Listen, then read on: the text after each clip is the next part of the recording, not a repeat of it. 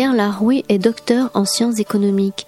Il a été entre autres chef de cabinet du ministre de l'Éducation nationale Alain Savary et conseiller spécial du président de la Mutualité française et membre fondateur de la revue La Célibataire. Pierre Larouille a notamment publié Tract sur une économie cohésive en 2008, La crise innovante en 2015, Ubérisation, utopie et tyrannie en 2016 et République sous curseur en 2016 également. Lundi 25 septembre 2017, il était à la librairie Ombre Blanche pour son ouvrage intitulé Pilan, de quoi est-il devenu le nom? Édition UPPR.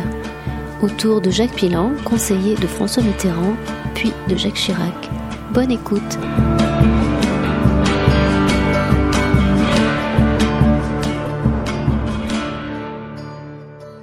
Bien, bien, bonsoir à tous et merci d'être d'être là ce soir. Autour euh, de l'ouvrage de Pierre Larouille, Pilan, de quoi est-il devenu le nom aux éditions UPPR. On est heureux aussi de recevoir, je dirais, le préfacier de l'ouvrage de Pierre Larouille, Jean-Luc Aubert, mais qui n'est pas que préfacier d'ailleurs. Euh, je vais commencer par lui d'ailleurs. Jean-Luc Aubert, vous êtes euh, peintre, ou vous l'avez été, ou vous l'êtes toujours, bon. psychothérapeute, analyste des tendances psychosociologiques, et vous étiez le plus proche équipier de euh, Jacques Pilan. Et donc, euh, on dit que c'était une face de Janus, est-il dit dans cette... ça marche là? Vous m'entendez Voilà, oui, oui, oui, tout à fait. Ça marche. Tout, tout à fait. Donc, merci d'être là et on est très heureux de vous avoir ici à la, à la librairie Ombre Blanche. Alors, Pierre Larouille, vous êtes docteur en sciences économiques, diplômé de l'Institut d'études et de développement. Vous avez été chef de cabinet du ministre de l'Éducation nationale Alain Savary. Vous avez été conseiller du ministre de la Jeunesse et des Sports Roger Bambuc, conseiller du président, beaucoup de conseils, conseiller du président de la Mutualité française et conseiller à la présidence de la Polynésie française. Vous êtes également membre fondateur de la revue La Célibataire. Je rappelle aussi que vous êtes l'auteur, notamment aux éditions UPPR, de plusieurs ouvrages que l'on pourra trouver à la sortie. Le tout dernier, enfin, celui qui précède celui-ci, La République sans curseur, toujours chez UPPR. Il y a aussi ubérisation, utopie et tyrannie, et aussi la crise innovante. Et vous avez aussi édité chez Massot un ouvrage qui s'intitulait Tract pour une économie cohésive. Alors l'ouvrage qui nous réunit ici ce soir, donc, Pilan, de quoi est-il devenu le nom? Je dirais, euh, pose la question et s'interroge sur peut-être le malentendu, on va le dire comme ça, entre la, euh, je dirais, la communication publique et le discours politique qui n'entraîne plus, euh, vous le dites dans votre ouvrage, qui n'entraîne plus d'adhésion collective. Ça renvoie à travers cet ouvrage à ce que représente ou ce qu'a représenté peut-être pour vous, et euh, Jean-Luc Aubert aussi en dira euh, quelques mots, Pilan, homme providentiel qui comblerait le manque, comme vous l'écrivez, et vous dites que l'événement Maastricht a, je dirais, a été la cassure dans cette cohésion sociale. Alors ce livre, à l'heure des réseaux sociaux et du numérique, pose la question de que faire et comment faire. Pierre, c'est à vous. C'est une belle, c'est une belle introduction. Je, la, compléterai en disant qu'effectivement, euh, quelques semaines avant une élection qui a, qui vous a pas échappé, une élection présidentielle dans ce pays euh, au printemps, et, juste avant, il y avait, je croisais plein de gens euh, à Paris et Jean-Luc devait, croiser les mêmes, euh, dont la question était euh, c'est quoi ce président normal? C'est devenu quoi la communication publique? Enfin, il y avait comme, un, trouble, et euh, comme c'était sans doute des gens euh, avec lesquels on avait pas mal de points communs, ça finissait toujours par et Pilan, s'il était là, il dirait quoi? Alors à force, je me suis dit, c'est vrai, tiens, il dirait quoi l'ami Jacques? Et son alter ego, euh, à l'ère du numérique, dans cette accélération euh, forcenée euh, du numérique, et avec un président qui trouve absolument formidable de dire qu'il est normal, c'est-à-dire qu'un président devrait s'écrire avec un petit p, euh, parce que maintenant c'est comme ça qu'on fait, ça fait très chic. Euh, il s'agit d'abandonner la position verticale, mais on y reviendra. Pour, euh, pour introduire peut-être la discussion de ce soir, euh, et pour être dans l'actualité, j'ai été très frappé par, euh, par ce qui s'est passé autour d'Irma. Alors, je ne parle pas de celle qui était avec le capitaine Haddock dans les bijoux de la Castafiore, mais de, de hélas, de, de l'ouragan qu'ont connu les Antilles euh, récemment. Et vous avez vu spontanément plein de questions jaillir. La première, c'est mais qu'est-ce qu'ils foutent les politiques? Ça, c'est le premier truc qui est sorti. C'est-à-dire que ce qui est sorti, pour moi, c'est un, nous regardons les hommes politiques comme inefficients, qui ne sont pas au rendez-vous, ce qui veut dire aussi que si on pense qu'ils qu sont inefficients, c'est qu'il y a des outils qu'ils ne mettent pas à disposition.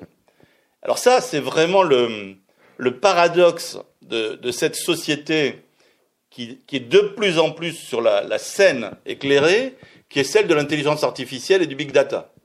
D'un côté, on voit bien que implicitement le citoyen se dit mais enfin, tout ça on devrait le régler. Dans le fond, pourquoi je vais mourir? Mais enfin, ce médecin n'est pas foutu de me soigner, je vais en chercher un autre. Il y a comme ça une idée de Dr House sur tous les sujets. Mais comment je suis bloqué sur l'autoroute par la neige? Mais qu'est-ce qui se passe? Voilà. C'est plus acceptable d'être dans l'erreur. Mais simultanément, quand on dit ça, et vous le savez, on a la trouille de ce monde dans lequel on espère. Et il semble que, nous tous, d'ailleurs sans doute, on est complètement hachés par cette, question qui est vers quoi ça va ce que nous, avons en face de nous.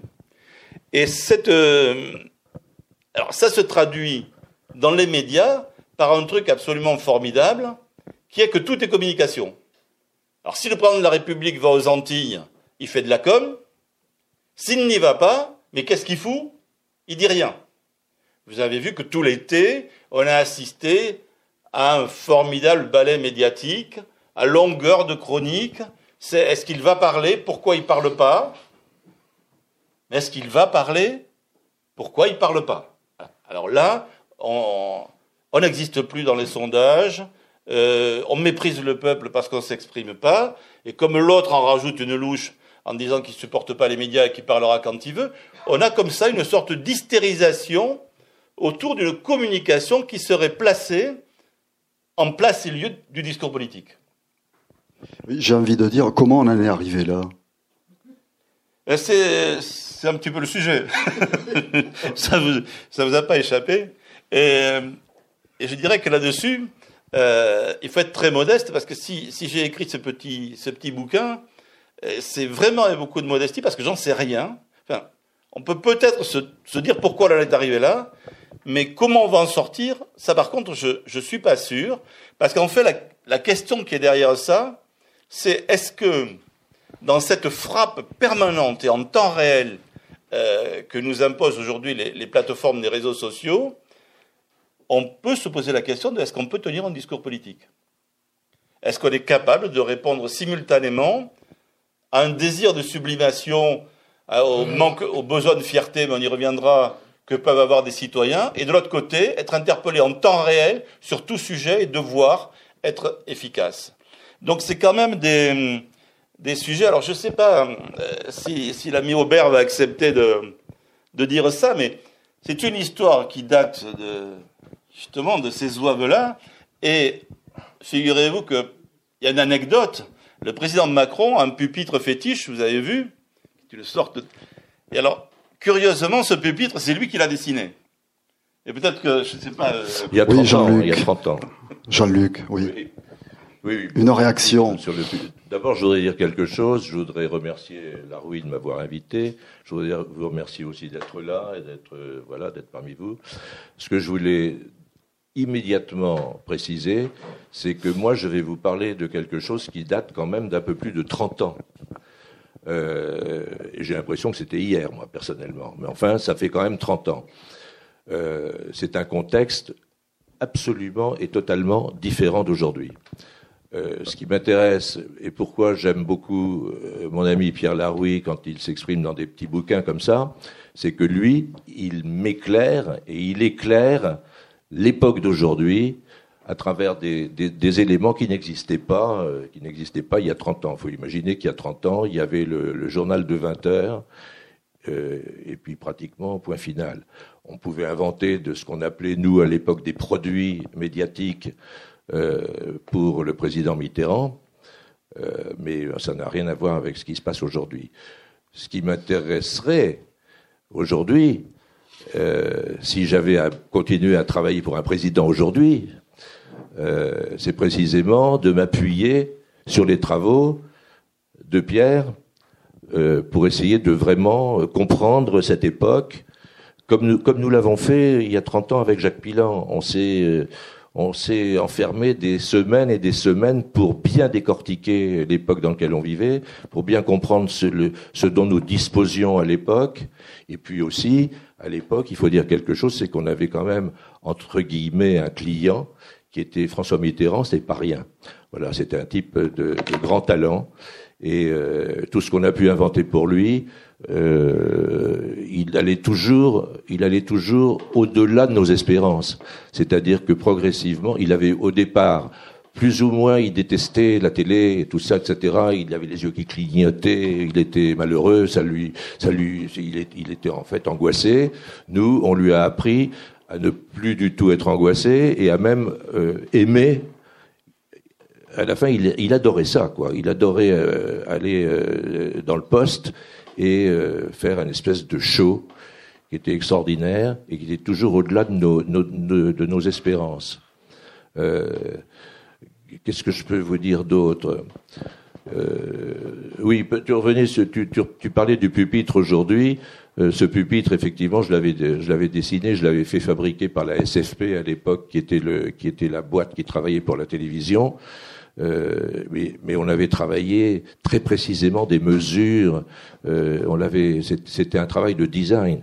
Aujourd'hui, ils l'ont copié, mais ils l'ont copié mal, de mon point de vue à moi. Le pauvre, euh, le pauvre Macron est derrière un truc qui est trop grand, qui est mal, qui est mal proportionné, et euh, donc c'est une mauvaise copie. Et euh, qu'est-ce que je voulais dire aussi? Je voulais dire que nous n'avions pas de recette. Aujourd'hui, j'ai un peu l'impression que dans l'espèce de, de j'ai presque envie de dire de panique de tous ces de tous ces de tous ces politiques qui sont là avec la, la communication euh, euh, euh on, est dans quelque chose qui ne qui, ne, qui, dérape quoi qui ne correspond plus euh, à, ce que ce que nous envisagions il y a 30 ans. Il faut dire aussi je vais vous rappeler quelque chose quand Sigmund Freud est parti aux États-Unis avec Jung on lui prête on lui prête une phrase où il aurait dit euh, les Américains ne savent pas la peste qu'on leur, apporte. Et j'ai envie de dire que ce qu'on a fait avec Jacques Pilan, on a apporté la peste. Euh, voilà. le, terme à l'époque, le terme de communication n'existait pas et quand il existait un peu et nous on voulait pas l'utiliser. On trouvait ça, euh, on était au service d'un président, d'un type de talent et euh, le, terme de communication et de communicant, on, on s'interdisait d'utiliser ce, ce, terme. Or aujourd'hui, euh, si vous remarquez, on ne parle plus que de ça. Il n'y a plus que la communication. Tout le monde fait de la communication, les journalistes, tout le monde parle de communication.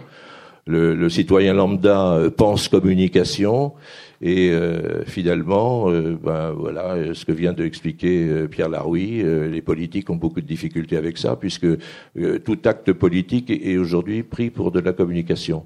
Donc c'est un peu compliqué, quoi. C'est même si je devais aujourd'hui travailler pour un pour un président d'aujourd'hui, je commencerai par travailler avec Pierre sur le, le, le contexte actuel, c'est-à-dire bien comprendre euh, tous les nouveaux mécanismes, c'est-à-dire les, les, les, les data, les, les données, euh, les plateformes, le réseau, tout ça n'existait pas.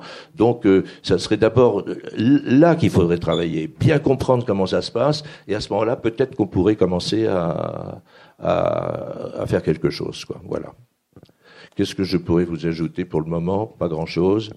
Euh, si, je voulais vous ajouter le, le, le, le talent du président Mitterrand. Voilà, c'était un homme très talentueux. On est pour ou on est contre Mitterrand, c'est pas le problème. Mais c'est un homme extrêmement talentueux. Et quand on lui expliquait quelque chose, quand on lui fabriquait un, un, un, un événement médiatique euh, qui partait toujours d'une charte. On travaillait pour, pour mettre au point une charte. Et quand la charte était au point, c'était comme un tamis, c'est-à-dire tout ce qui tout ce qui n'entrait pas dans la charte était éliminé euh, définitivement. Et euh, mais qu'est-ce qu'on faisait? Il y avait autre chose aussi qui me paraissait important. C'est la fameuse rareté dont tout le monde parle aujourd'hui. Je vous expliquerai peut-être tout à l'heure qu'est-ce que c'est que cette histoire de rareté. Mais il y avait aussi la surprise. On fabriquait des, des produits médiatiques qui étaient toujours surprenants. Et euh, également, une chose très importante, c'était pour Mitterrand la prise de risque. C'est-à-dire qu'on était toujours en direct. On le mettait toujours dans une situation de direct. Et, euh, il y avait une prise de risque, puisqu'on quelquefois on disait, si ça se trouve, il va s'exploser en vol. Et ça n'est jamais arrivé. Quoi. Il, était toujours euh, au-delà de nos... Euh, enfin, bien meilleur, quoi. bien meilleur que ce qu'on prévoyait. Voilà, pour le moment, je ne sais pas si je réponds à, à quelque chose. Il y a beaucoup de choses d'ailleurs. C'est un début, mais euh, oui, je, je, voudrais dire, moi, ce qui me frappe en plus en, en rebalance sur ce que dit Jean-Luc, c'est qu'en fait, on est surpris, mais euh, la société du numérique, ce qu'on appelle un, peu bêtement la cybernétique, mais c'est la science de la communication. Donc de toute façon, euh, c'est sur le mot communication qu'on se, qu'on se plante. On confond la pub avec, euh, avec les algorithmes, enfin, on confond un peu tout là-dedans. Mais la réalité, c'est que cette société voit effectivement tout au travers de, euh, de la communication. Alors, c'est pour ça que c'était, c'était très étonnant de voir euh, ce président normal, que j'aime beaucoup par ailleurs, il est très sympathique, François Hollande, mais c'est très surprenant quand, quand on le connaît un tout petit peu, tout d'un coup, de, de, le voir sur la scène arriver pour être président en disant je suis un président normal. Et il a été encore plus étonnant parce qu'il fait un débat où tout le monde a trouvé ça génial. Il dit Moi, président. Et moi, quand j'ai entendu moi, président, je me suis dit Ça commence mal. Il est déjà deux. Et il n'arrive pas à réunir ces deux. Et j'ai la sensation qu'il n'y est pas arrivé.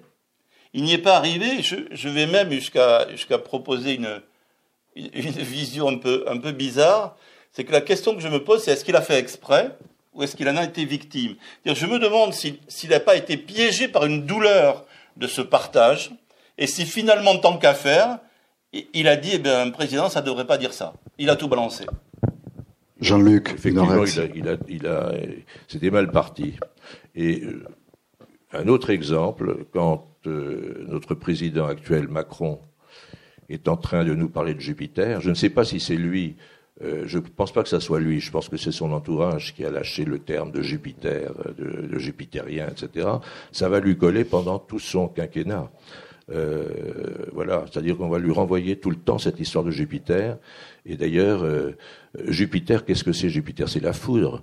Alors, il envoie la foudre actuellement, de mon point de vue à moi, il envoie la foudre un peu partout, y compris sur le, sur ses, sur ses, sur les gens, comme dit, euh, comme dit Mélenchon. Euh, je sais pas si c'est fameux. En tout cas, l'un a été normal et ça lui a collé pendant tout son, quinquennat. L'autre est avec Jupiter et je ne sais pas trop comment il va se sortir de là. Parce que, euh, voilà, enfin bon, c'est pas... Bah, on a l'impression avec les présidents qu'on est passé, alors c'est un peu euh, dit dans le, dans le livre de Pierre, euh, je dirais François Mitterrand le pervers, puis on est passé à Jacques Chirac le père, et puis on est passé au normal. Et maintenant on est chez Jupiter. Alors, euh, je me dis comment on va s'en sortir. Et est-ce qu'au fond aussi, le, ce qu'on appelle le, le conseiller en communication, puisque maintenant tout le monde communique, euh, parce que euh, Pilan et, et vous aussi, c'est, c'était plus le secret, si je puis Ah, dire, que, que l'apparition. On s'était absolument interdit d'apparaître. Voilà. C'était euh, moi aujourd'hui, je suis sidéré de voir ces communicants qui passent à la télé et partout. Euh, si ça, on dirait qu'ils sont presque plus importants que le, que le client pour lequel ils travaillent. Quoi. Euh, On voit des communicants partout. Je- tous les soirs, on ouvre, la, on ouvre le poste n'importe où, sur n'importe quelle chaîne, et on voit un communicant. Euh, nous, on a passé quand même euh, euh, 12 ans, 12 ans pour Mitterrand sans jamais apparaître une fois, sauf à la fin, mais pour des raisons euh, que je pourrais expliquer. J'ajoute à, à ce que dit euh, à ce que dit Jean-Luc, c'est que alors il y a déjà euh, évidemment avec les les chaînes en continu, on a des chroniqueurs spécialisés qui parlent à longueur de, de journée de tout ça. Mais le pire, c'est que l'entourage du président de la République, parfois lui-même d'ailleurs, sont en train de commenter ce qu'il faut ou ce qu'ils vont faire. Alors ça, c'est quand même hallucinant. Est-ce que vous imaginez Spielberg en train de vous dire mes effets spéciaux, je vais vous expliquer avant de rentrer dans le cinéma en fait, c'est- terrible. Si, si on a envie de, de détruire tout rapport à justement à un désir et à quelque chose d'un peu transcendant, il n'y a qu'à faire ça. Donc on a l'impression, s'ils veulent faire de la communication, paradoxalement, il y a une chose sûre, c'est qu'il ne faut pas expliquer ce qu'on fait avant. Ou alors ils n'ont jamais joué au poker. hein. Oui, c'est ça. C'est ça. Absolument d'accord. Ça renvoie aussi à hum, toute la question du symbolique. Et de la de l'importance de de l'image, si je dirais, Oui. je dirais que l'on va que l'on va donner du du président en quelque Oui. sorte, et, qu'il se donne à lui-même. Bien sûr. Nous, à l'époque, on savait qu'on était dans la Ve République. La Ve République a des institutions particulières. Il y a un président de la République, il y a un Premier ministre. Donc, nous, on pensait à l'époque que le président de la République devait être sur un axe vertical. D'ailleurs, on avait fait, comme on travaillait beaucoup au paperboard, on avait fait quelque chose d'amusant, c'est qu'on avait fait un axe vertical, un axe horizontal, et qu'au sommet de l'axe vertical, on avait fait, un, on avait fait euh, un, un- un triangle, et on avait écrit, c'était pour nous, hein, c'était pour notre, pour notre compréhension personnelle, on avait écrit Dieu. Et les humoristes sont incroyables parce que des humoristes se sont emparés de Dieu. Il est, devenu dans une émission euh, absolument avec la grenouille, je crois, ou je sais pas quoi. C'était Dieu, voilà. C'était Dieu, et euh, on ça nous a échappé, quoi, complètement. Mais c'est pour comprendre, c'est pour dire que quand on est juste, quand on est juste dans une dans une mise en place euh, justement symbolique, euh, les gens le, le- le comprennent très bien, quoi. Voilà. Mais c'est pas la peine, c'est insignifiant. C'est pas la peine de partir dans le signifié, de l'annoncer, de l'expliquer, de le, de, le, de le démontrer. Ça ne sert à rien. Voilà. Justement, Pierre, est-ce qu'on peut penser, est-ce peut-on imaginer aujourd'hui comment pourrait-on, euh, je dirais, récupérer tout ça, enfin remettre, allez, on va dire à l'endroit? Où est-ce qu'il faut pas mettre à l'endroit au fond? Euh, Comment ça va? Parce que qu'il faut remettre à l'endroit. euh, vous pointez tout, euh, Je parle avec, avec euh, tous les problèmes. là, là. Geneviève, mais Oui. euh, en bon lacanien, je pense que ça serait Ah. quand même pas mal de d'en mettre un peu de symbolique. Ce qu'il y a, ce qu'il y a de, de, de troublant, c'est que finalement, là encore, il ne s'agit pas de faire de polémique, quoi qu'on pense de Macron, son premier mois, parce que malgré tout, ça a été très bien mis en scène, ça a remis quelque chose en place. Ça a remis quelque chose en place qui est de l'ordre de la fierté, d'une attente. on a eu l'impression que ça collait quand même avec quelque chose euh, d'assez profond euh, dans la population. Le problème, c'est que ça a tenu un mois. C'est qu'au bout d'un mois, et c'est normal, on descend sur l'axe où Dieu va se promener sur les marchés, puisque justement, à l'époque, on disait qu'il n'irait pas. Donc Dieu va se promener sur les marchés, et subitement, ça se passe pas bien, parce qu'il connaît pas le prix des poireaux. Et là, il y a euh, un véritable sujet, qui est celui de Macron, mais qui, à mon sens, est le sujet de tous les politiques, surtout quand ils veulent gouverner et qu'ils gouvernent, c'est à quel moment, depuis leur axe vertical, ils mordent vraiment dans le réel des gens. C'est-à-dire, est-ce qu'ils sont crus, intégrés, est-ce qu'ils ils proposent un éclairage qui change, qui en tout cas organise la vie quotidienne des gens. Parce que, malgré tout, chacun de nous, on n'a pas besoin d'eux pour comprendre qu'on est un peu dans la merde ou que ça va un peu mieux. Euh, ça se voit assez nettement. Bien sûr qu'on attend des mesures, mais il y a quand même quelque chose qui est de dire, il propose un axe, et en plus on comprend bien que dans notre acte quotidien, cet axe nous donne une explication. Et là où on a l'impression que ça bloque, c'est que cet axe vertical qui avait été très bien vendu pendant un mois, et ça continue à l'international par exemple, ça ne mord pas dans le réel. Alors c'est peut-être parce que l'axe horizontal dont parlait Jean-Luc, qui est l'axe du Premier ministre, fonctionne pas, mais ce qu'il y a de sûr, c'est que Macron a plutôt tendance à hystériser l'horizontal qu'à essayer de le, de le, fédérer pour l'instant. Et, donc, c'est une question pour Macron, mais je crois que c'est une question générale du politique qui, je, vous le redis, moi je ne suis pas certain euh, qu'on a les clés aujourd'hui pour avoir un véritable discours politique fédérateur à l'ère du numérique. Ce qui accroît l'écart, le, fameux débat, les élites et, euh, et le peuple, en quelque sorte qu'on peut appeler le peuple. Oui, Jean-Luc. Alors sur le, plan de, de, mon, boulot, il y a quand même un type aujourd'hui qui, euh, a des intuitions euh, assez justes, c'est Mélenchon. Euh, je ne dis pas ça parce que je suis mélenchoniste, ça m'intéresse simplement dans sa façon de travailler. C'est pas un hasard si Mélenchon nous parle depuis très longtemps de la sixième République. C'est pas un hasard si Mélenchon nous parle de la monarchie euh, de la monarchie républicaine, quoi. Et donc lui a une intuition qu'il y a quelque chose qui va, qui, qui, est, qui est en train de, de passer. Euh, et donc lui, euh, il a trouvé un système. C'est d'abord c'est un excellent tribun, mais il a trouvé un système qui est euh, en quelque sorte la, la, la, la relation directe avec le, le peuple, qu'il appelle d'ailleurs les gens. Euh, les gens. Euh, euh, Georges Marchais avait trouvé cette formule il y a bien longtemps. Il parlait des gens. Il était passé des masses, parce que les, communistes à l'époque parlaient des masses. il était passé aux gens. Mélenchon l'a repris et ça marche, quoi. Pour le moment, ça marche. Voilà. Alors, c'est on dirait aujourd'hui, et Pierre le dirait avec son langage savant, il dirait on change de paradigme. Voilà.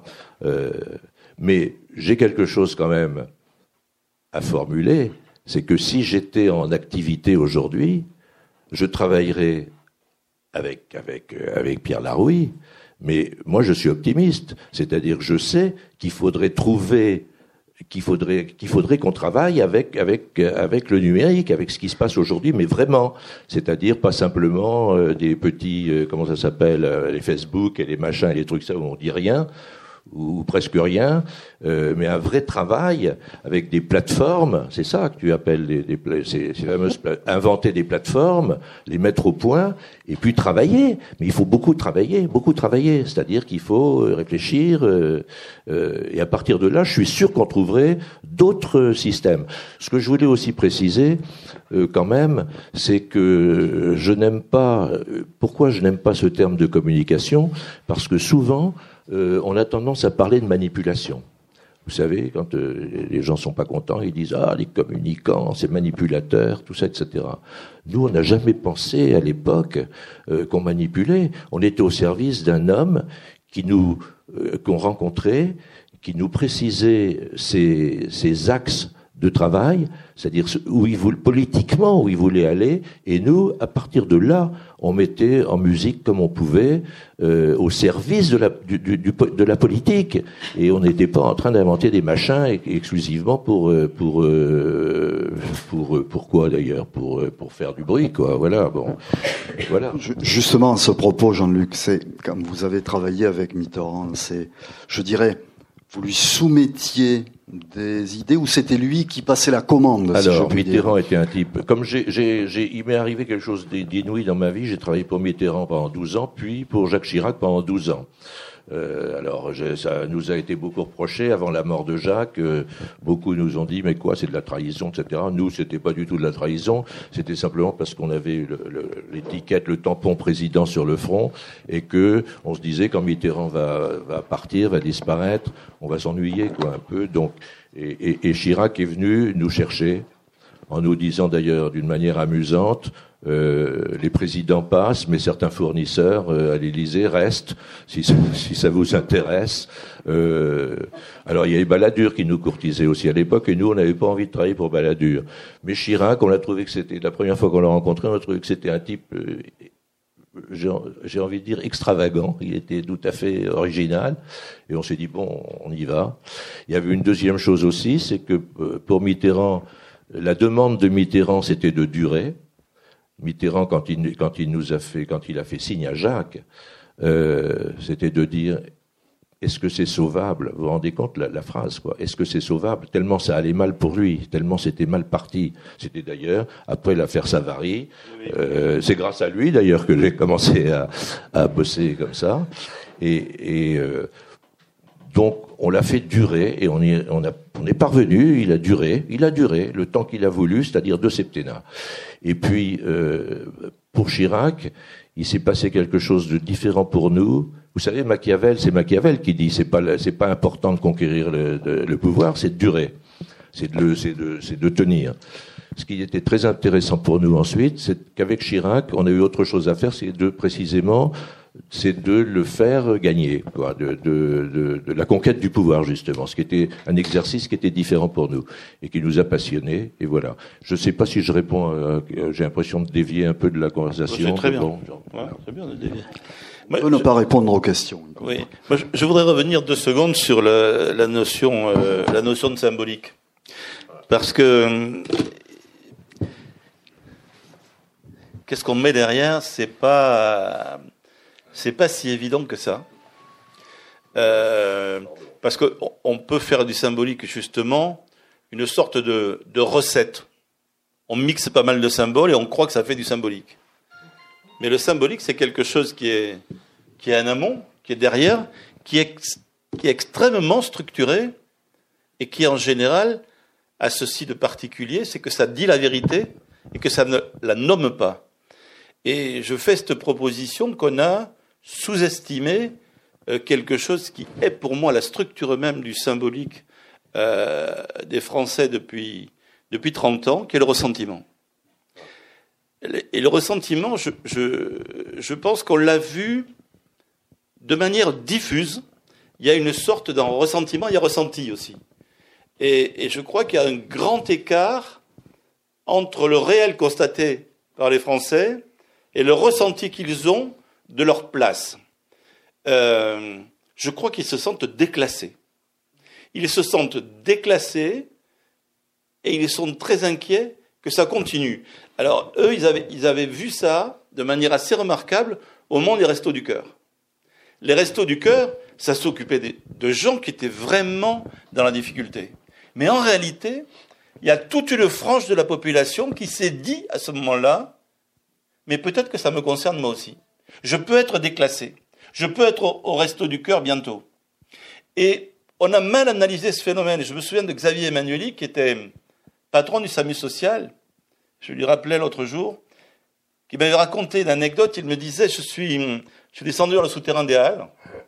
Il y avait un pauvre type qui pleurait et qui avait un abcès euh, au bras. Je l'ai soigné. Je l'ai entouré d'affection. Et il a pleuré deux fois plus. Et donc, je, je lui ai dit, mais ça va aller, c'est vraiment pas grave, il faut pas t'en faire. Et il m'a répondu, Mais je veux m'occuper de quoi alors maintenant? Et je crois que euh, ça, c'est vraiment le problème des politiques. C'est pour ça que Fabius disait le Front National, finalement, est allé plus dans les douleurs mais donne de mauvaises recettes. Je crois quand même que, tout confondu, et particulièrement à gauche, on n'a on pas compris depuis 30 ans l'évolution des douleurs contemporaines. Et notamment cette, chose excessivement subjective qui est, encore une fois, cette impression de déclassement, de, perte de place, euh, et pour te dire, de perte de fierté. Et, il faut bien se dire que le symbolique, c'est ça. C'est à quel moment on nomme ça. Je, je parle sous le contrôle des psychanalystes. C'est quand on nomme ce manque que alors on peut peut-être commencer à tenir un discours un peu plus constructif. Oui, oui, bien sûr, euh, tout à fait d'accord. Euh, nous, on a eu une expérience formidable avec Mitterrand. C'est au moment de Maastricht. Dans le livre. tous les sondeurs, parce qu'évidemment, on travaillait avec tous les sondeurs de France et de Navarre. Euh, tous les sondeurs nous disaient, vous en faites pas, euh, Maastricht, ça va passer comme une lettre à la poste, euh, tout va bien, voilà, tout va bien. Euh, je me souviens de même de notre ami euh, Jean-Marc Lèche, qui, qui, qui travaillait, qui était le patron d'Ipsos à l'époque, et qui nous disait pas de problème, pas de problème, aucun problème. Moi, j'étais un peu méfiant parce que je venais du, du, du, du marketing qualitatif, c'est-à-dire que des, des, je faisais des études euh, qualitatives projectives, c'est-à-dire des choses où on, on, emporte, on emmène un groupe de, de, de gens. Euh, qui sont la cible, qui sont les, euh, on choisit comme ça des, et puis on fait un vrai travail avec eux. Et nous, on s'est rendu compte, c'est la première fois, première fois, qu'on s'est aperçu, vous savez cette notion qui est un peu, un peu effrayante, qui est de dire les petits, il y a les petits. C'est là qu'on s'en est rendu compte, parce que c'est eux qui ont sorti le terme eux-mêmes en disant mais Maastricht, les petits, les petits vont souffrir, les petits vont souffrir, et par contre, ceux qui vont bien, les élites, ceux qui ont du pognon, ceux qui vont bien, ça va, ça va les servir eux. Alors, on est allé dire ça à Mitterrand, on est allé lui raconter ça. Il était sidéré, et c'est à ce moment-là qu'il nous a dit, mais il faut que j'entre en scène, c'est pas possible, il faut que je fasse quelque chose. Euh, et c'est à ce moment-là que, euh, avec lui, on a fabriqué un produit médiatique absolument extraordinaire qui a été le, la Sorbonne. On a, on a fait toute, un, toute une rencontre avec un échantillon de, de gens très, très intéressants, très choisis, et puis quelques, quelques stars, quelques vedettes de, de euh, comment il s'appelait euh, notre il y avait, il y avait, il y avait surtout Seguin qui, qui, avait qui a bien joué le jeu. Il y avait Seguin, euh, il y avait Dormesson, enfin on avait différentes personnes, et Mitterrand qui était déjà très très malade hein, à l'époque. Il a été, euh, il, ça a été, ça a été formidable et ça, et ça, moi je considère que ça a permis pour Mitterrand, dont le, dont le, dont l'objet politique était de, l'Europe, quoi. Il était, il était, il croyait beaucoup à l'Europe. Ça, on est arrivé à passer, mais de justesse, très, très, juste. Mais c'est à ce moment-là qu'on a découvert qu'il y avait des gens. On a découvert aussi autre chose qu'on appelait la plainte. Depuis, c'est devenu le ressentiment. Mais nous, on appelait ça la plainte. On a vu cette plainte qui était en train de monter. Et euh, c'est le moment de Maastricht, nous, qu'on s'en est rendu compte. Voilà. Pour continuer, parce qu'on a eu une discussion parnassienne là-dessus, que quoi qu'on pense hein, de, l'Europe et de Maastricht, effectivement, euh, c'est Mitterrand bien secondé qui, à la Sorbonne, permet que ça continue. Et, euh, et la discussion qu'on a, c'est que le service après-vente de Maastricht ne s'est pas fait. Et je crois que ça a complètement coagulé une perte de confiance justement dans les élites, parce que c'était ça qui était derrière. Et, je crois qu'on s'est dit, bon, si Mitterrand y va, mais derrière, il ne s'est pas passé la chose qui pouvait réconcilier ces gens qui croyaient à la fracture. Et je, pense que ça a vraiment renforcé, d'une part, cette idée de ressentiment et de déclassement, mais en plus, l'idée que les politiques, de toute façon, n'en avaient rien à foutre. Qu'ils ne tiendraient pas compte de ce traumatisme et de ce, ressentiment, et qu'en fait, ils continueront en disant, mais ils vont suivre. Et je, je crois que c'est, alors, parce que je pense que ce que l'on décrit là n'est pas spécifiquement français, mais dans les choses qui ont, qui ont beaucoup marqué, je crois que cette histoire de l'Europe, de Maastricht et de la suite et du référendum ont, été des, vraiment des, accélérateurs euh, assez bien incroyables. Sûr, bien sûr, bien sûr. Et, d'ailleurs, on a continué euh, sur, cette lancée-là, euh, quand on s'est occupé de Chirac pour sa, conquête de, pouvoir, on lui a fait rencontrer Emmanuel Todd, qui avait le concept, de fracture sociale. Euh, et ce concept de fracture sociale, Mitterrand, euh, Chirac a sauté dessus et il s'est fait élire vraisemblablement sur cette notion de fracture sociale. Évidemment, il n'en a strictement rien fait après. Nous, on n'y pouvait rien. Mais enfin, euh, c'est pour dire qu'on était bien dans cette histoire de, de petits et de, euh, de petits, de gens qui souffraient de la plainte, quoi. Voilà, du ressentiment, en quelque sorte. La dissolution de Chirac, c'est pas vous. Ah, ça c'est le drame. C'est le drame pour, c'est le drame pour Jacques Pilan. Jacques Pilan était le stratège hein, dans cette histoire-là. Moi, j'étais le sparring partner de Jacques Pilan. J'apportais aussi quelques concepts. Euh, Jacques Pilan est sorti du bois alors qu'on avait, on avait passé euh, euh, quasi 14 ans dans le, non pas dans le secret, mais dans la discrétion. Quoi. On pensait que c'était le, le, président l'important, et pas nous. Et euh, Jacques Pilan, pour une raison que j'ignorerai toujours, euh, est sorti du bois, c'est-à-dire qu'il a commencé à, c'est ça, à accorder des interviews, à se faire photographier. je l'ai vu sur toute, vous savez, à Paris, il y a des, ce qu'on appelle des sucettes, c'est-à-dire des, des, des, panneaux où on allait. Il a fait, il a fait une interview pour l'Express où on voyait sa gueule partout dans Paris. Et moi, j'étais sidéré, j'étais pas prévenu. Un jour, je me vais dans Paris, je vois Jacques Pilan euh, sur tous les partout. Je me dis mais qu'est-ce qu'il fait là? Et immédiatement, immédiatement la presse s'est emparée de cette histoire et il a été, euh, on lui a tiré dessus, quoi. Je veux dire, il s'est fait dégringoler, descendre, à tel point euh, qu'on lui a euh, imputé la dissolution, alors qu'on était absolument compte qu'avec Claude Chirac, on essayait de dire à, à Jacques Chirac, virez Juppé, Juppé était un type de qualité, mais on disait virez Juppé, on le retrouvera plus tard, mais virez-le maintenant. Et euh, bon, euh, il l'a pas fait, et il a fait la dissolution avec bon, avec ce qui est arrivé après. Voilà. Et Jacques Pilan, Jacques Pilan, de mon point de vue à moi, mais ça c'est un point de vue très très personnel, je pense que Jacques Pilan est tombé malade à ce moment-là, quoi. Voilà. Et, euh, et c'est vraiment triste mm-hmm. parce que euh, il est passé dans les journaux, on disait euh, principal responsable de la dissolution, Jacques Pilan, alors que c'était tout à fait le contraire. Et je crois que ça l'a, euh, ça l'a détruit, réellement détruit, parce que c'était un type sensible et voilà. Voilà. Donc c'est un peu une tragédie, c'était un peu une tragédie pour nous. Pierre, euh, tu faisais état du ressentiment et de l'analyse que tu en tires, mais tu évoques aussi, euh, vous évoquez, bon, on va pas la hein.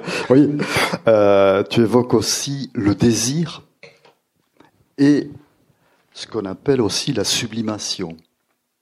je veux dire, dans le désir, par exemple, où tu convoques d'ailleurs trois auteurs, Melman, Lacan et Houellebecq, tu sembles dire qu'au fond, la politique, c'est une création, quelque part.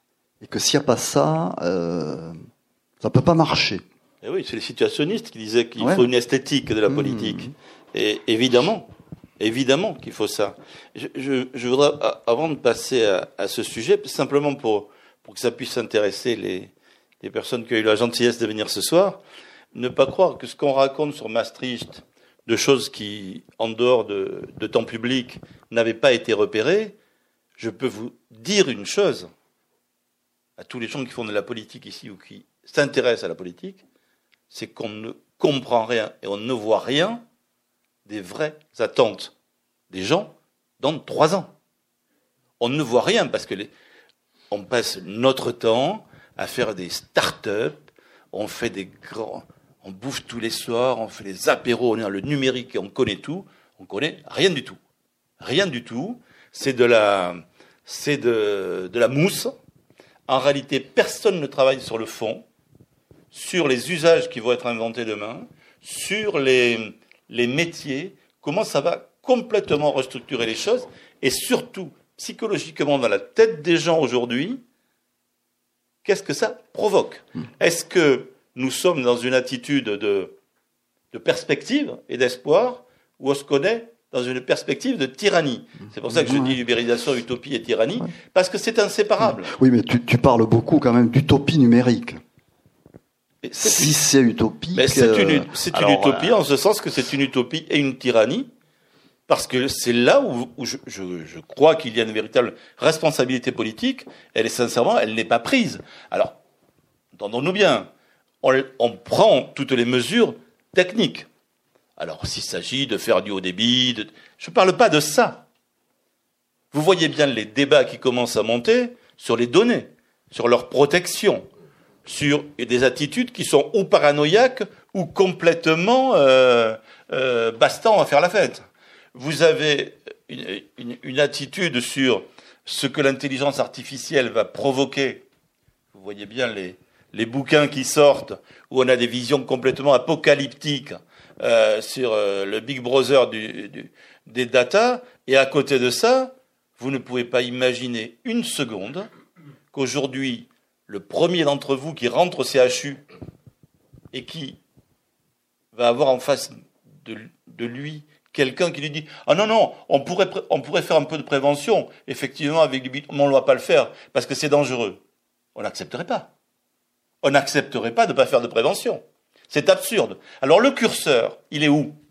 Eh bien, je peux vous dire qu'on n'est pas prêt de le trouver parce qu'on n'a pas commencé à se poser la question de l'économie psychique des citoyens français face à ça et pas que français et, et on est très très loin de le faire. Donc quand Jean-Luc parle de ça, c'est qu'effectivement, il faut retourner dans l'artisanat, alors effectivement développer toutes ces choses-là, mais aller retravailler comme il le faisait, en faisant bouillir les fioles et les, petits trucs avec des paperboards retournés dans, le cours Albert Ier. Oui, je me demandais d'ailleurs en, lisant l'ouvrage, le, conseiller, le conseiller du prince, si je puis dire, Qu'est-ce que c'est? C'est un sorcier, un artisan, un mélange de tout ça? Ah ben ça, euh, François Bazin a écrit son bouquin, il l'appelait le sorcier de l'Élysée je trouve que c'est vendeur, quoi. C'est très très vendeur. Mais enfin bon, euh, c'était quand même pas tout à fait ça, quoi. On, travaillait, voilà, c'est tout. Moi, je suis pas d'accord. Lui, il peut pas le dire, mais je, je, crois que c'est des sorciers. Il y a des sorciers qui travaillent. Hein. Oui, oui. Non, je, je crois, je crois qu'il y a quelque chose de l'ordre du, du mystère et du sacré, pas chez les spin doctors qu'on voit partout à la télé, effectivement, qui vous expliquent, qui connaissent tout, qui ont des techniques, des algorithmes, qui savent faire tout. Regardez ce qu'a fait Macron. Tiens, regardez la campagne de Macron. Qu'est-ce qu'il fait? On a dit, c'est un bébé des algorithmes. C'est vrai que c'est génial la méthode qu'ils ont utilisée, c'est celle d'Obama. Ils ont effectivement fait tourner un système, mais à la fin, les algorithmes, on a ressorti les lumières, la pyramide, c'est pas les algorithmes hein, qui ont trouvé ça tout seul.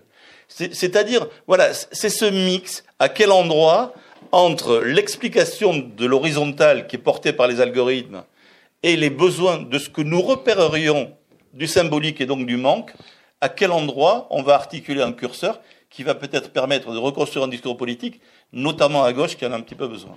Voilà, c'est tout à fait, c'est en ça que, personnellement, je suis assez optimiste.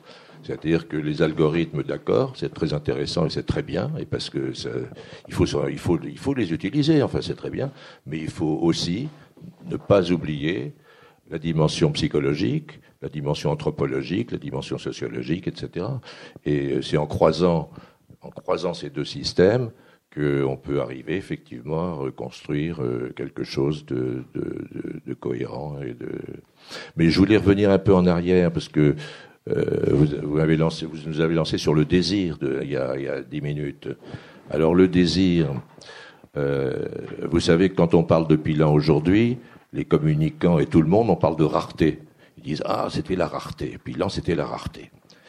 Euh, le concept de rareté, euh, la rareté, on s'en fout de la rareté. Simplement, nous, on organisait, on, on, surfait sur le désir, c'est-à-dire qu'on imaginait, qu'on pensait que le président euh, ne pouvait s'exprimer qu'à partir du moment où l'opinion le désirait, c'est-à-dire sinon c'était pas la peine. Bon, donc à chaque fois qu'il y avait un problème, on, laissait monter le désir, on laissait monter le, désir, c'est le désir, c'est le manque, comme dit euh, comme Melman. Euh, il y avait un manque, on laissait monter ça, on laissait monter ce. Est-ce que le président va parler Quand est-ce qu'il va parler Pourquoi il parle pas etc. Et, tout à coup, il parlait euh, après une grande attente. Il parlait. Il était surprenant parce qu'on fabriquait quelque chose qui tout à coup surprenait. Je me souviens entre autres avec euh, Christine O'Krent qu'il attaquait durement un jour sur le. C'était, je crois, quand il y avait eu l'attentat à Beyrouth euh, contre les troupes françaises. Hein, c'est ça, si je me souviens bien. Et euh, on était là à l'attaquer, il est passé aux 20 heures, et O'Krent était là, mais alors, Monsieur le Président, qu'est-ce que vous faites, machin, etc. Est-ce que vous allez y aller? Et il a répondu tout simplement à la Mitterrand, demain. Elle lui a dit mais qu'est-ce que vous il va partir demain il va vous allez partir euh, demain oui demain. Et puis c'est tout. Il n'a pas dit un mot de plus. Et ça a fait un boom fantastique et l'opération était évidemment parfaitement réussie. Voilà. Alors en plus comme il était euh, comme il aimait le comme on lui avait appris à aimer le risque du direct ça se passait toujours en direct et il était magnifique quoi. Il était euh, il savait à la fin il jouait avec ça d'une manière formidable. Voilà mais, le, mais le, la rareté, c'est le, le, désir, c'est le manque, c'est le désir et le manque. C'est pas la rareté parce qu'on a décidé que. D'ailleurs, c'est marrant parce que on avait inventé, on est parti, on, est parti euh, avec le désir, on est parti de la métaphore de Greta Garbo. de Greta Garbo, qui était une idole qu'on appelait l'idole qui se refuse. C'est-à-dire que la Greta Garbo, dès qu'elle sortait du bois, immédiatement, tous les projecteurs étaient sur elle. Qu'est-ce qu'elle fait? Qu'est-ce qu'elle dit? Qu'est-ce qu'elle euh, machin, etc. Et sinon, elle rentrait dans sa niche et on ne la voyait plus pendant euh, des mois, des années, etc. Donc, c'était bien du désir. Il y avait bien du désir sur cette Greta Garbo. Il y avait les, gens voulaient savoir qui, comment elle, qu'est-ce qu'elle faisait, etc. Bon, on a fait pareil avec avec Mitterrand. Mais c'était pas la rareté pour la rareté. Quand j'entends aujourd'hui qu'il n'arrête pas de nous parler de la rareté, moi ça me fait un peu rigoler, quoi. Voilà, c'est pas, voilà. Pierre, vous, vous, définissez aussi quelques pistes, enfin vous essayez de, réfléchir à des pistes possibles. Alors, il y en a trois sur lesquelles euh, euh, j'ai envie de vous, de vous interroger. C'est celle du rétroviseur et de la rédemption, celle du, du bouc et de l'expiation. Là, je me suis dit, ça y est, c'est René Girard qui arrive. Et celle du petit prince. Oui, ça je l'ai écrit. Bonne intuition, euh, bonne intuition de Pierre Laroui. Bonne intuition. Oui, j'avais écrit ça effectivement en décembre, donc à quelques mois. on voyait bien, on voyait bien la proposition, euh, la proposition de Fillon, hein, qui était, écoutez, vous avez déconné, il va falloir payer et, vous racheter, en quelque sorte. Et il y avait une proposition un peu plus dure qui était de désigner quelqu'un et de lui foutre sur la gueule. On voyait bien euh, aussi qui ça pouvait être. Et finalement, il n'y avait pas beaucoup de, propositions. Alors, euh, celle de Mélenchon, je ne sais pas où, la situer encore, on pourrait la juger après. Euh, euh, j'avais choisi l'idée du Petit Prince parce que le Petit Prince, finalement, c'est quelqu'un qui dit, tu sais, on va rentrer à la société de consommation, ça fait un peu peur, mais viens avec moi, regarde, je suis cool, ça va pas être si terrible. Et on se dit que ce type-là, ben, dans le fond, si on n'a pas envie d'être fouetté, euh, on peut essayer. Alors peut-être qu'on s'est trompé que le petit prince est un dictateur en puissance. Hein, euh, en tout cas, on sent bien qu'il est autoritaire. Mais euh, ce n'est pas que des défauts. donc voilà. Et, je soulignais aussi, je crois, en faisant ces trois portraits robots, qu'on se demandait ce que les Français allaient choisir entre leurs leur craintes et un petit saut dans, dans l'inconnu mais en prédisant en tout cas aux trois que ça ne durerait pas très longtemps avant que le bordel commence. Donc je, vois que ça, commence. Et en même temps, ça commence pas si fort que ça non plus. Donc je crois qu'on est dans une phase comme ça un peu extatique, un peu, un peu compliquée. Et effectivement, euh, Mélenchon a trouvé, Jean-Luc a raison, une voie. Et, et je dirais que c'est une voie vraiment de communication pour le coup. Et elle est très bonne, Shigeru. Hein. oui, très, très bonne, bien hein. sûr. Euh, c'est vrai que je ne l'avais pas vu en décembre. Je, je, regrette pour lui qu'il manquait 600 Moi, j'aime beaucoup la métaphore du Petit Prince. Hein. D'ailleurs, je trouve que euh, c'est toute l'ambiguïté de, du président Macron actuellement. c'est un, type euh, ambigu, c'est-à-dire qu'il a cette fragilité de la, de la jeunesse, euh, cette façon de parler d'ailleurs où il monte dans les aigus comme ça, un peu hystérique. oui, sa jeunesse, c'est bon, on a l'impression d'une certaine fragilité et en même temps, schlack, il est, il est dur, il est incroyablement dur. Donc il est ambigu. Donc pour le moment, il n'a pas de positionnement symbolique clair. Voilà. Je rajouterais que justement, là où normalement il aurait dû éclairer le passage, pour l'instant il l'a pas fait. Pour l'instant il règle le, il règle le passif, enfin du moins c'est ce qu'il dit. Mais euh, là on va voir. Mais vous savez sur ce sujet, euh, je crois que Macron peut faire des choses, mais je crois qu'il va se passer beaucoup de choses dans les territoires. Parce que ce qui, va se, ce qui se réinstaure aujourd'hui, c'est quoi?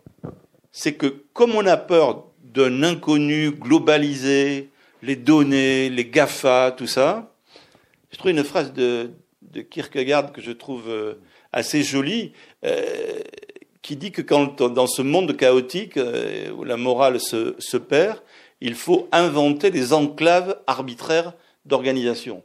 Je crois que les élus territoriaux doivent être arbitraires et paradoxalement lutter avec une notion qui va venir très fortement, qui est celle de confiance, avec les industries de proximité qui vont se, créer. Et c'est pour ça que je pense que si on accompagne, si on cherche vraiment quelles vont être les attentes, comment on peut rassurer, je crois qu'il y, a des perspectives effectivement un peu plus réjouissantes que ce qu'on pourrait craindre. On va peut-être laisser la parole oui, à la salle. Donc, il s'agira tout simplement de lever le doigt. J'ai un micro et pourrez poser votre question. Alors, qui commence Merci euh, pour cet exposé très intéressant. Moi, j'ai beaucoup aimé votre articulation du politique avec la topique ternaire lacanienne, le symbolique, le réel et l'imaginaire. Donc finalement, si je vous ai bien entendu, vous dénoncez dans l'hystérisation des discours euh, des communicants permanents euh, un excès d'imaginaire au détriment du symbolique. Alors, si je peux m'autoriser, vous avez dit effectivement, il est peut-être difficile de définir euh, ce que c'est que le symbolique. Je me permettrai peut-être de faire référence, même si il est contestable sur beaucoup de choses euh, vu certains positionnements, Heidegger, Dasein Zeit, et nous sommes tous des êtres pour la mort. Et il semblerait que dans la culture contemporaine, on joue beaucoup, on joue un peu trop avec euh, ce principe de réel de la finitude, voilà, et qu'il y a, euh, moi j'ai une vie d'enseignant et j'ai vu euh, certains désastres chez certains enfants. Et excusez-moi encore deux phrases. Vous avez évoqué la nécessité de la sublimation. Moi, j'ai beaucoup aimé que vous repreniez certaines topiques de la psychanalyse à une époque où il est bon ton pour certains de les piétiner. Merci. D'accord, d'accord, entièrement d'accord. Bon. Pierre, oui. Non, non, mais c'est vraiment, euh, c'est vraiment ça. Je, je, je, veux préciser parce que l'imaginaire, c'est très bien, à condition effectivement, comme vous venez de le dire, que le que le symbolique soit, soit pris en charge avant. Et la difficulté, justement, pour mordre dans le réel, c'est que si on veut faire de l'imaginaire, il faut qu'il soit lesté. Il faut qu'il existe sur ces, sur ces deux axes, parce que si on fait de l'imaginaire qui donne l'illusion qu'on fait du symbolique, ça ne va pas durer très longtemps et ça va même sans doute se retourner contre ceux qui le font. D'autres réactions, d'autres questions? Ah. C'est simplement sur la notion des gens. Ça m'a rappelé que au printemps, Ici, euh, à Toulouse, il y a eu les assises de l'histoire qui ont euh, autour de Patrick Boucheron et de beaucoup d'historiens. Je crois qu'il y a eu au moins 60 euh, rencontres. Et j'ai été assez sensible à cette notion des gens d'en bas, qui a été reprise à plusieurs de l'autre côté de l'Atlantique aussi, où un historien disait que je crois celui qui a écrit sur les flibustiers, un Américain, j'ai oublié son nom, oui, et qui disait que c'était eux qui avaient fait les idées progressistes au moment de, la Révolution. Oui, oui, c'est d'ailleurs pour ça que je crois que c'est pour ça que je, suis étonné, enfin pas étonné, je suis, euh, euh, enfin je pense que je pense que Mélenchon c'est très bien ce qu'il fait, quoi. C'est très bien ce qu'il fait. Je ne sais pas si tu te souviens euh, qu'autour d'une très bonne bouteille de Bordeaux, nous avons évoqué les vrais gens avec Pilan oui, il y a longtemps, mais le problème c'est qu'elle n'est pas restée assez longtemps et que c'est devenu la France d'en bas, ce qui n'était pas tout à fait la même chose à notre à notre sens. Oui, oui, exact, exact. Geneviève. Bon, je vais vraiment faire vieille école, hein. C'est pas grave. Mon sentiment par rapport à ce que vous dites, c'est que ce qui me frappe, moi, bon, je ne, j'ai été très intéressée par ce que vous dites, euh, mais ce qui me frappe, c'est pas le problème de communication. Ce qui me frappe le plus, c'est la vacuité du discours. Et ça, les outils peuvent pas remplacer ça. Mitterrand était un bon, je sais pas comment dire, moi j'aime pas communicant non plus, je sais pas comment on dit, mais il avait des choses à dire. On est d'accord, on n'est pas d'accord, peu importe. Mais il y, avait, il y avait quand même un fond politique. Mais oui. Euh, Macron, son problème, ce n'est pas euh, qu'il n'ait pas trouvé sa verticale et son horizontale, c'est que il voit la France comme une grande entreprise, quand même. C'est une conception managériale du pouvoir. Et celle-ci, elle est pauvre. Et elle sera toujours pauvre, même si là, les super communicants, euh, machin, etc., ce sera pauvre. Et ça, je suis d'accord par rapport à Mélenchon. Et alors, je reviens sur l'Irma, juste un point. Pour Pierre. Irma, moi j'ai beaucoup écouté. Vous savez qu'on ne serait pas d'accord sur tout. Hein. C'est oui, c'est sûr. Oui. On s'est pas vu depuis 40 ans, mais enfin quand même. non, mais sur Irma, et c'est là que le rôle des politiques. C'est vrai que instinctivement, ça a été ah mais l'État n'a pas fait ce qu'il faut. Un politique aujourd'hui qui, vraiment assumerait sa fonction aurait dû dire qu'il va y avoir des événements dont Irma est un, sur lequel aucun État ne pourra agir. Il, aurait pu se servir de Irma pour davantage mieux se dépatouiller par rapport à ce qu'il y a à faire aujourd'hui pour éviter les Irma demain. Parce que quand Irma arrive face à des vents de 350 km heure, on peut appeler Dieu, un miracle, l'État, ce qu'on veut. Là, il n'y a plus rien à faire. Même si on a pris, alors évidemment, hein, je pense que à Saint-Martin, il y a eu, on pouvait améliorer la situation, bon, bref, les constructions, tout ce qu'on veut. Mais là, on est face à, quelque chose qui n'est pas une catastrophe naturelle seulement, qui est aussi une construction qui est liée à des activités humaines. Mais là, je pense que le courage politique, c'est de dire, attention, quand Irma arrive, on ne peut plus rien faire. Mais il faut agir avant, il faut agir vite. Et donc, on ne tergiverse plus, comme on le fait aujourd'hui, sur les industries fossiles, sur un certain nombre de choses sur lesquelles l'État, il peut faire aujourd'hui. Il peut encore là. Sur Irma, il peut pas faire grand-chose, franchement. C'est un puits sans fond, vraiment. des Irma, il va y en avoir d'autres, ils s'enchaînent.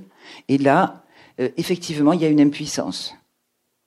C'est voilà, je crois que c'est. Mais enfin, il y a les deux aspects que je voulais euh, développer. Mais ce qui me frappe, mais justement, c'est la perte de, de, de, de, la réalité du monde. Mais, mais, mais c'est comment dire Je pense que Mitterrand ou, euh, et sans doute Chirac aussi, il y avait encore une prise sur le, la réalité du monde. Sans oui, doute, de par leur histoire, de par. Mais sinon là, c'est hors sol totalement. C'est hors sol. Et donc aucun outil, même s'ils arrivent à maîtriser super bien tous les outils, etc., que nous donnent aujourd'hui les nouveaux, les nouvelles technologies, euh, les outils, ça suffit pas. Il faut qu'il il faut y ait autre chose. Oui, mais Mitterrand avait aussi euh, une qualité, c'est que les gens avaient confiance en lui. Voilà, c'est-à-dire la confiance, c'est-à-dire qu'il rassurait. On s'est beaucoup, on s'est beaucoup, on a beaucoup travaillé avec lui sur euh, sur la confiance, sur le fait qu'il rassurait les gens, qu'il était. Quand on rassure plus, il, il, peut se passer, évidemment, qu'il se passe toujours des choses, etc. Mais Mais le, le, le rôle d'un le rôle d'un président, d'un politique, c'est de protéger.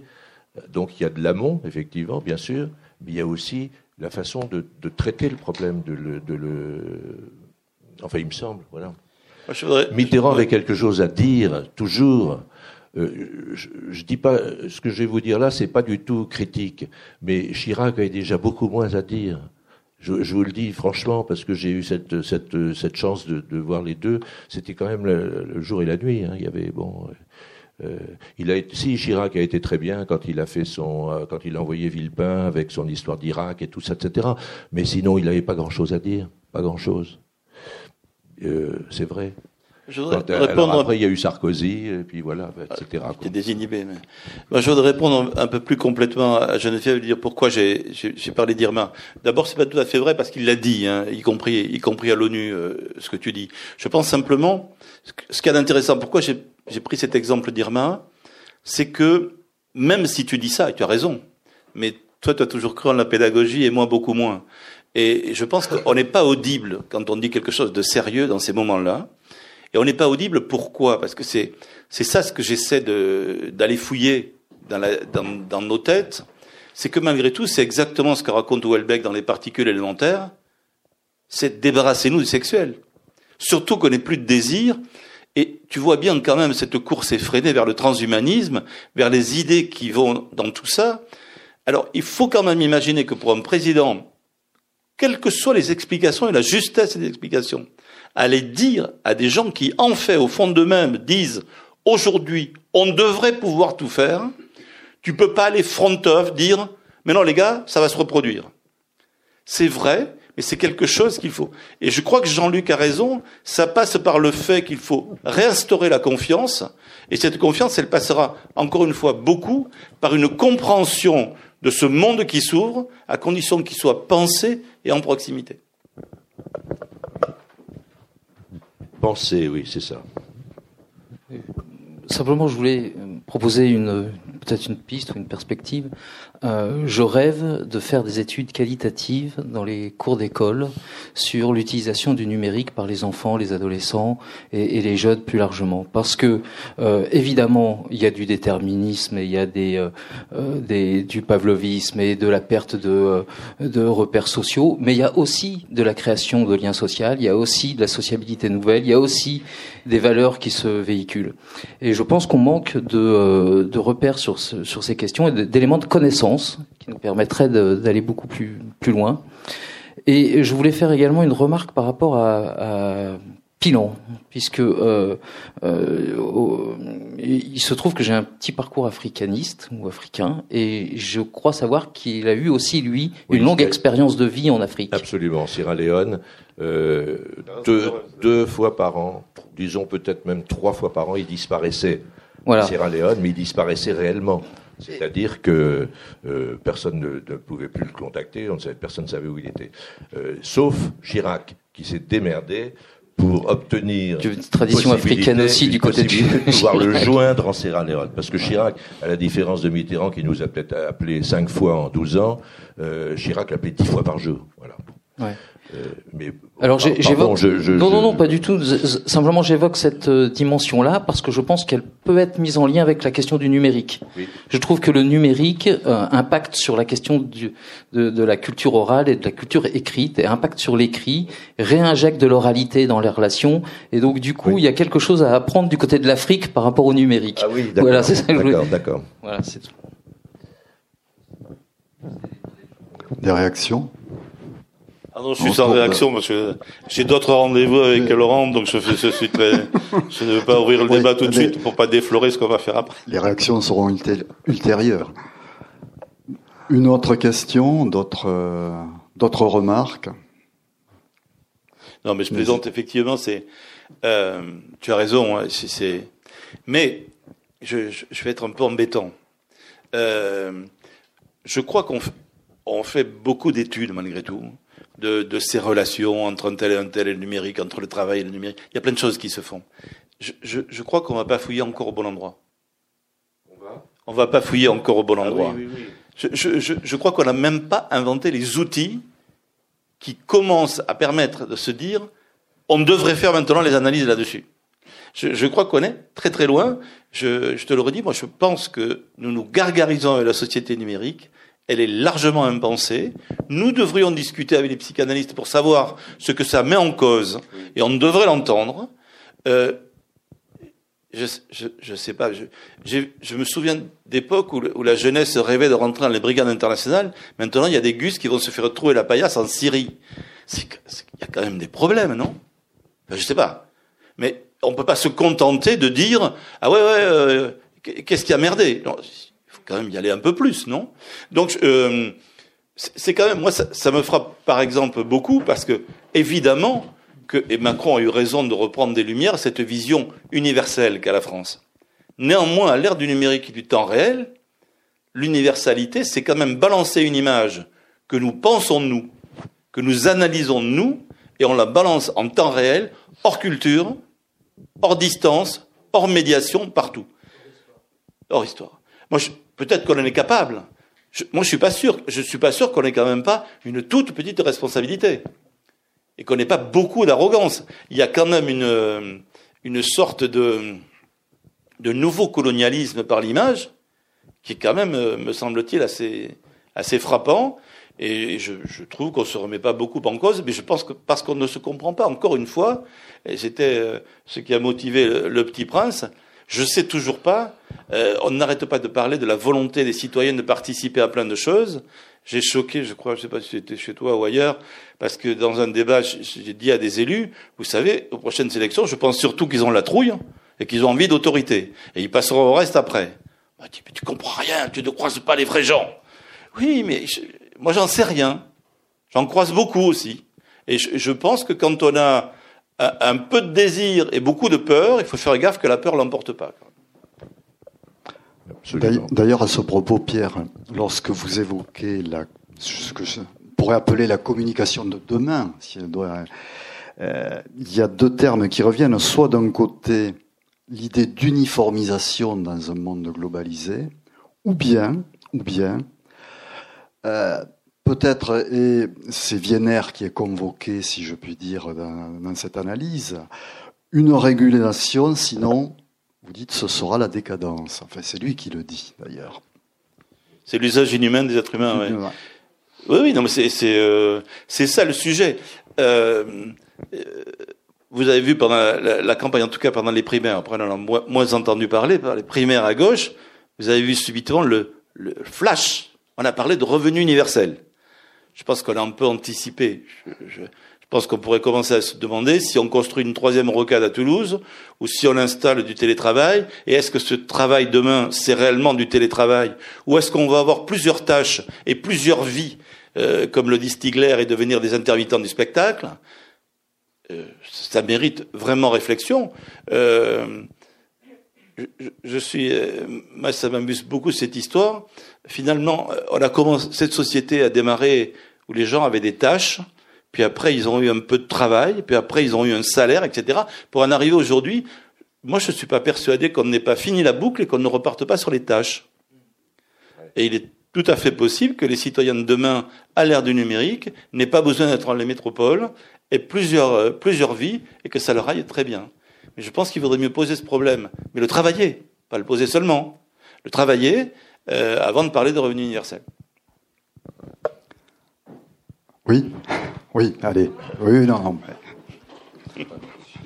Nous, nous acheminons vers la fin. Bon, euh, je trouve ça très intéressant. Effectivement, moi j'ai des grands enfants, je connais plein de jeunes. Euh, bon, maintenant, si vous voulez, euh, par rapport à votre topique ternaire, la canienne, que j'assume aussi, euh, le principe de réel, il y a, je, ne sais pas si on fait réellement réfléchir les jeunes au principe de réel. En tant que mère, grand-mère et ex-prof, hein, quand je, toute ma vie, je me suis levée au début à 4 heures du matin pour prendre le métro et 80 km de train pour aller au boulot et habiter des appartements de 20 mètres carrés au sixième étage, en étant prof. Hein euh, après, quand j'ai eu des enfants, j'ai vécu moi-même et enseigné en Afrique. J'y ai vécu petite et j'y suis allée dans les lieux les plus durs.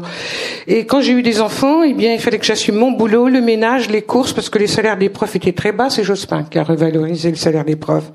Donc, euh, il me semble qu'on projette les jeunes actuellement dans des mirages de réussite absolue au détriment du fil à plomb du quotidien. Excusez-moi d'être un peu raide dans l'expression. Et que peut-être, oui, on peut rêver plusieurs vies mais je, je, pense que la responsabilité citoyenne qui devrait fonder le symbolique politique, c'est montrer qu'il y a un degré de nécessité qui est nécessaire à la symbolique du partage et de la justice. Oui, non, non, c'est parfait, mais vous me donnez une opportunité puisque je n'avais pas répondu sur la sublimation. Ici, on a un acteur formidable qui s'appelle Lionel Jospin. Lui, on ne peut pas lui reprocher de ne pas avoir réussi économiquement, il a plutôt réussi. Il n'a pas été au second tour.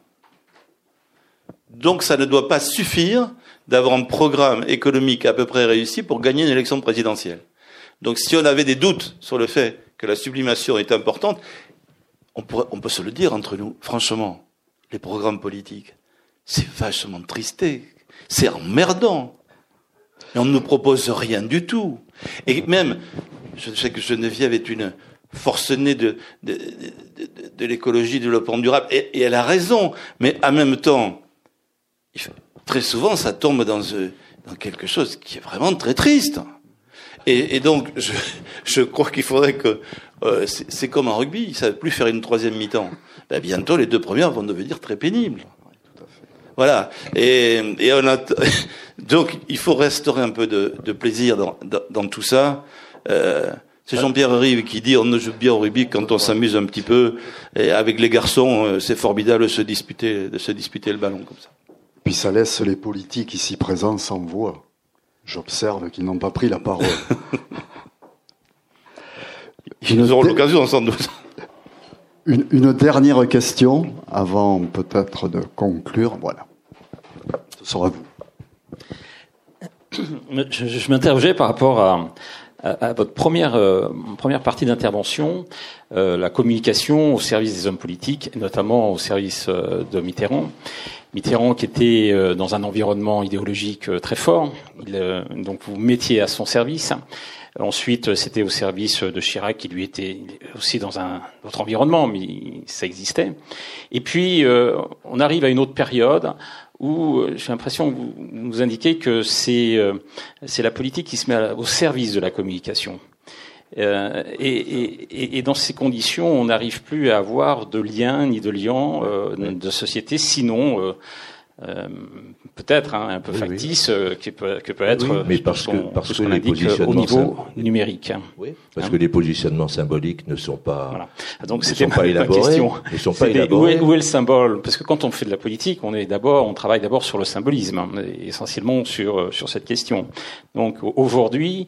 Euh, où c'est euh, où, où est-ce qu'on fait de la politique? Dans quelles conditions on fait de la politique? Le, Macron, qui est président actuellement, euh, je ne sais pas si euh, de son entourage a tellement travaillé sur, ce, sur un positionnement symbolique. Je ne sais pas. J'ai l'impression qu'il avance comme ça. Bon, il a pris quelques recettes euh, que nous avions mises au point sur le vertical et des choses comme ça, etc. Mais je ne sais pas s'il a un je connais pas son positionnement symbolique. Je ne sais quel est le, je sais pas. Bon, euh, avec avec Mitterrand, c'était Mitterrand, c'était comment vous dire C'était un peu un vieux monsieur quand il a commencé. Et d'ailleurs, beaucoup trouvaient qu'il était un peu un président. Euh, on disait que c'était un vieux, il était âgé, machin, etc. Nous, qu'est-ce qu'on en a fait? On en a fait un. Dans un premier temps, on en a fait un sage, un sage, la sagesse de l'âge. Bon, Macron, il a 38 ans.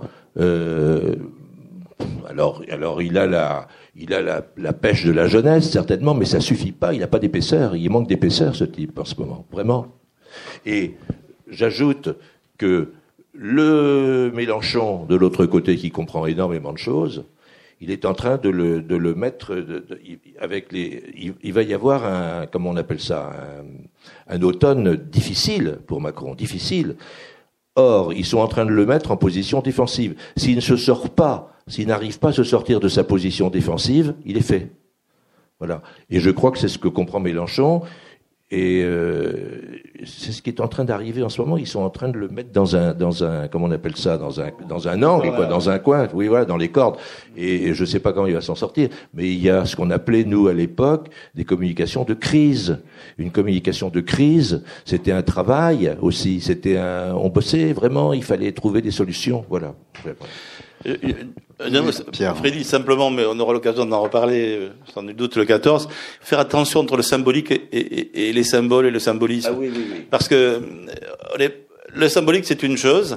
Euh, Lacan, je crois, utilise le, le fait que le cercle, ça n'existe pas dans la nature. Il y a une forme circulaire. On peut avoir l'intuition du cercle, et après, il y a des symboles qui s'appellent les mathématiques, qui écrivent le cercle. Mais il y a une différence entre, entre les trois choses. Et, et, les symboles remplacent jamais le symbolique, en tout cas de l'avoir, de l'avoir entendu et de pouvoir le dire, le symbolique. Oui, c'est ça. Bien. Peut-être, euh, Jean-Luc, donc là, c'est fini le, le, rôle de conseiller pour vous, tout ça. On n'a pas envie d'y revenir. J'ai terminé en, à l'âge de 70 ans. J'en ai 76 maintenant. J'ai terminé à 70 ans parce que j'ai, après toutes ces aventures inouïes, inouïes, euh, j'ai travaillé pour un certain nombre de présidents dans le privé. J'ai travaillé pour Louis Gallois quand il était président de la SNCF et ensuite il m'a, il m'a emmené avec lui euh, à EADS, à Airbus. Euh, j'ai travaillé pour euh, Roussely quand il était président d'EDF. J'ai travaillé pour Jean-Paul Huchon quand il était président de la région Île-de-France.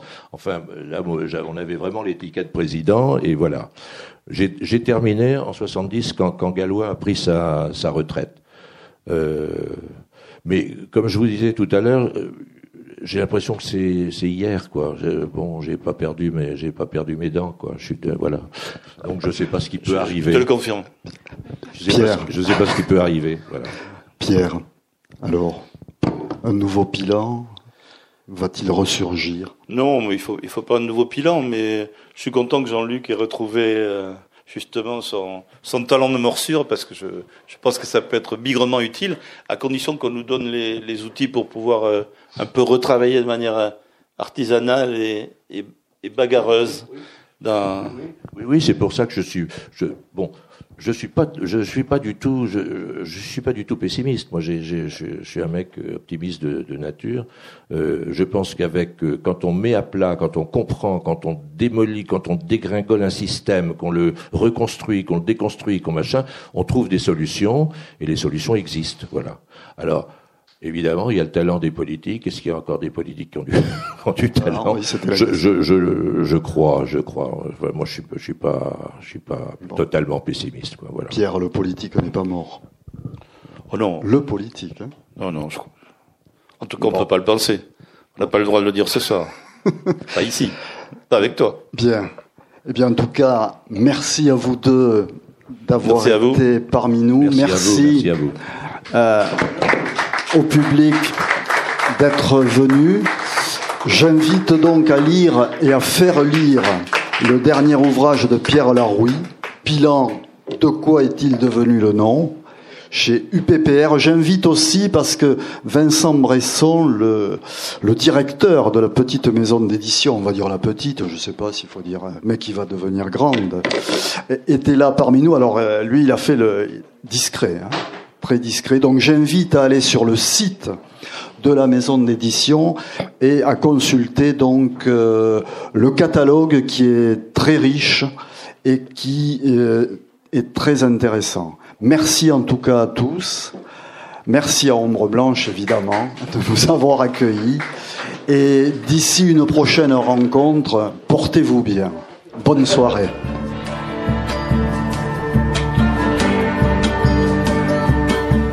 Venez d'écouter une rencontre avec Pierre Larouille, auteur de Pilan, De quoi est-il devenu le nom, enregistré à la librairie Ombre Blanche à Toulouse le 25 septembre 2017.